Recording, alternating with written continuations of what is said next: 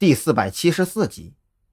本来这种带队查封的事儿应该是交由张扬来做，但是考虑到张扬右腿受伤，一来影响行动，二来影响形象，所以张扬同志就被安排留守派出所，由蓝雨桐带着专案组的一众刑警出动，将图书馆里里外外搜查了一个遍，却发现彭璇并不在图书馆内。搜查结果显示，这家图书馆的确和子午会有些关系。在图书馆顶层堆满了各种心理学的书籍和资料，这些资料很多都是国内没有的版本。更让蓝雨桐惊讶的是，这些资料在原版的基础上都做出了详细的翻译。由此可见呢，这子午会对岭山镇的催眠师培训基地寄予厚望啊！这个发现固然让人振奋，可是蓝雨桐却怎么也高兴不起来。从图书馆监控里发现。彭璇的确在一个瘦高个男人带领下来过图书馆。按照二人行走过程中的站位来分析，那个瘦高个虽然不停挥手示意彭璇往哪边走，可是他却始终站在彭璇的侧后方，并且表现出对彭璇非常尊重的模样。这说明，彭璇不但加入了子午会，并且在岭山镇的子午会组织中达到了一个较高的地位。张扬从蓝雨桐口中听到这些之后，他点燃了一根烟，久久不语。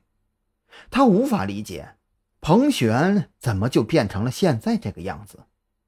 难道说陆安的死还不够警醒作用吗？你也别想太多了，这个只是我的推测，或许事实并非如此呢。蓝雨桐的心情更加复杂，一方面。他不喜欢彭璇总是出现在张扬身边，可另外一方面呢，他更不希望一个青春靓丽的女孩就这样葬送了自己的前途和生命。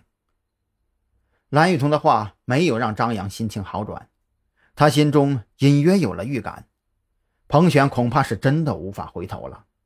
他觉得自己和彭璇就像是两条相交短暂的射线，自从上次一别之后。两个人之间的距离也就越来越远。若是有下一个焦点，或许就是自己亲手抓住，又或者是击毙那一刻吧。想到这些，张扬现在的心态非常奇怪。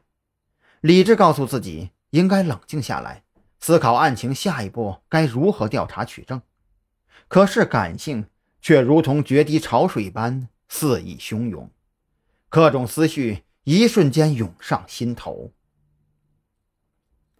蓝雨桐用复杂的目光看向张扬，将手里一份图书馆的勘察报告放在他的办公桌上，也就默默地推了出去。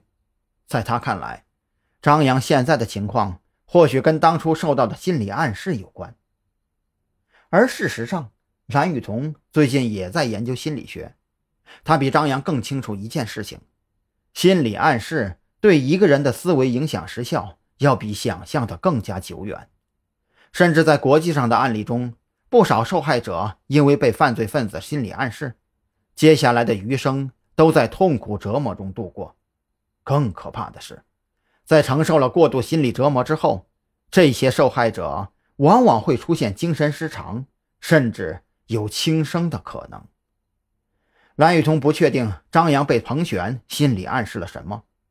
因为张扬从来不跟他谈及当时在装修公司发生过什么，也从来不会在他面前提及和彭璇之间的话题，这让蓝雨桐更加担忧起来。他害怕，他害怕张扬会在心理暗示作用下做出某些错误决定，就像彭璇那样走上一条不归路。